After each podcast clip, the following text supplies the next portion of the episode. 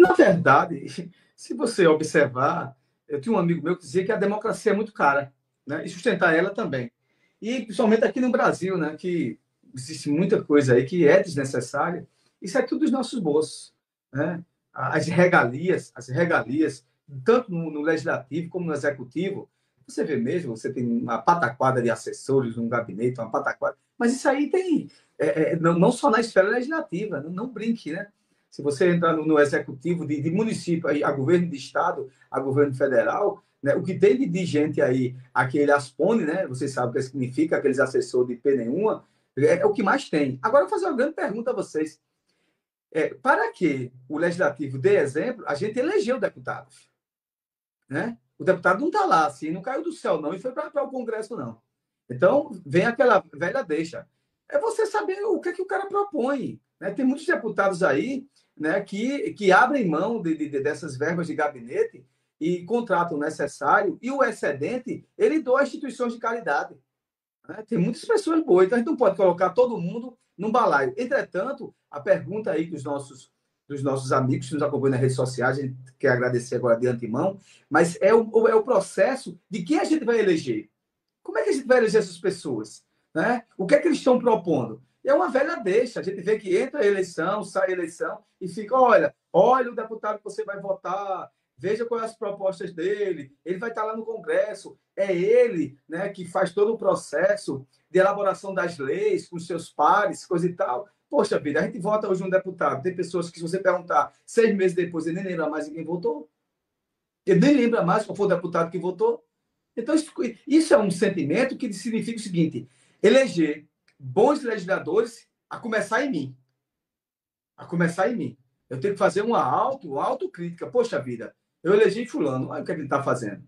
Não é? Então, não se engane e, e págine. É, é, as câmaras e assembleias legislativas, que são, é, o, o, muitas vezes, a questão do, do, dos grandes desperdícios começa assim, na capacidade de você eleger certos tipos de deputado. Eleger tá um deputado que trabalhe, né, que propõe alguma coisa, né, que você, oh, poxa vida, vou acompanhar aqui meu deputado, que eu votei nele, né, interaja com ele, que ele vai se sentir até satisfeito.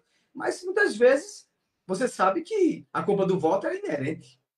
Você acha que um cara que vai assim comprar o seu voto, você tem algum direito de reclamar dele alguma coisa? Eu estou te perguntando.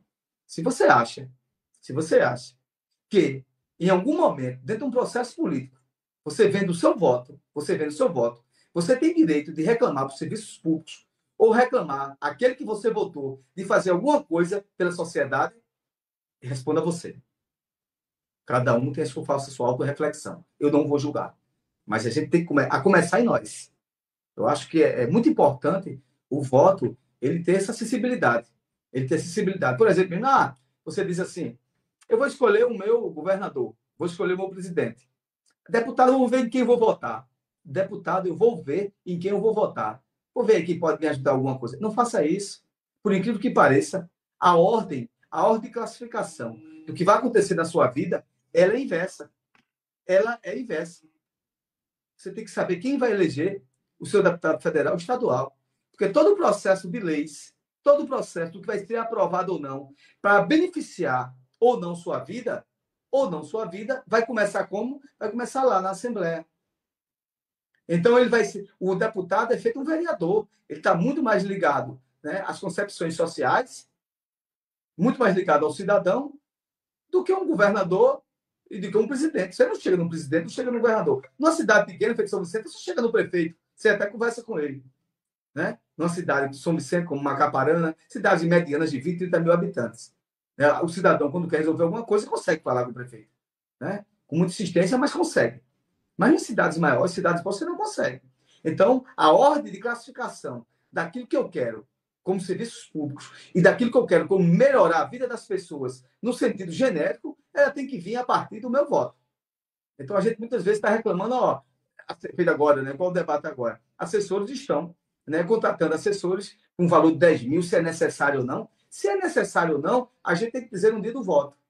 Como foi que se comportou o deputado que você votou?